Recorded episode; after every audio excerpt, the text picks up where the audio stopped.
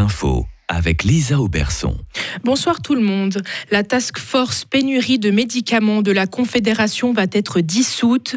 Les questions touchant à la situation en matière d'approvisionnement sont transférées aux structures en place.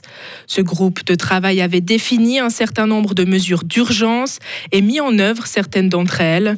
Il avait notamment recommandé la remise en quantité, en quantité fractionnée lorsque l'approvisionnement en médicaments était problématique. Selon un sondage publié hier par Comparis, un ménage sur quatre a été touché par une pénurie de médicaments au cours des six derniers mois.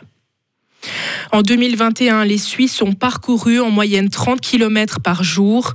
Ces chiffres proviennent de la dernière grande étude sur la mobilité. Elle a été dévoilée hier à Berne. 30 km par jour, c'est nettement moins qu'en 2015 et même que lors de la première étude en 1994. Le recul est plus marqué dans les transports publics que pour la voiture.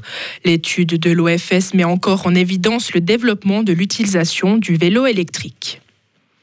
Le train est le moyen de transport le plus rapide en Suisse. C'est ce qui ressort des données publiées hier par la Confédération. Avec une vitesse moyenne de 61 km/h, il est devant les voitures qui roulent en moyenne 38 km/h sur un trajet. Ces calculs prennent en compte les temps d'attente ou d'arrêt, par exemple au feu rouge ou en gare. Les délits de pornographie ont quasiment doublé au Tessin en 2022.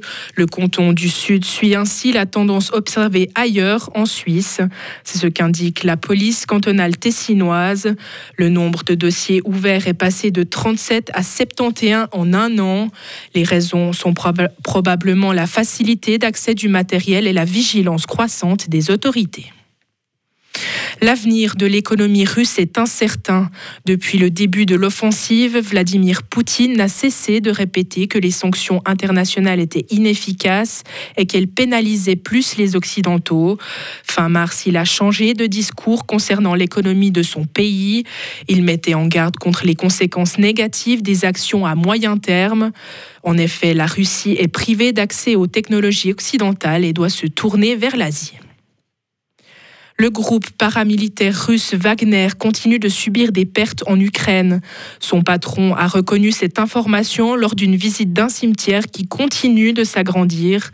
Il a déclaré qu'il allait faire de ce cimetière un mémorial pour les futures générations.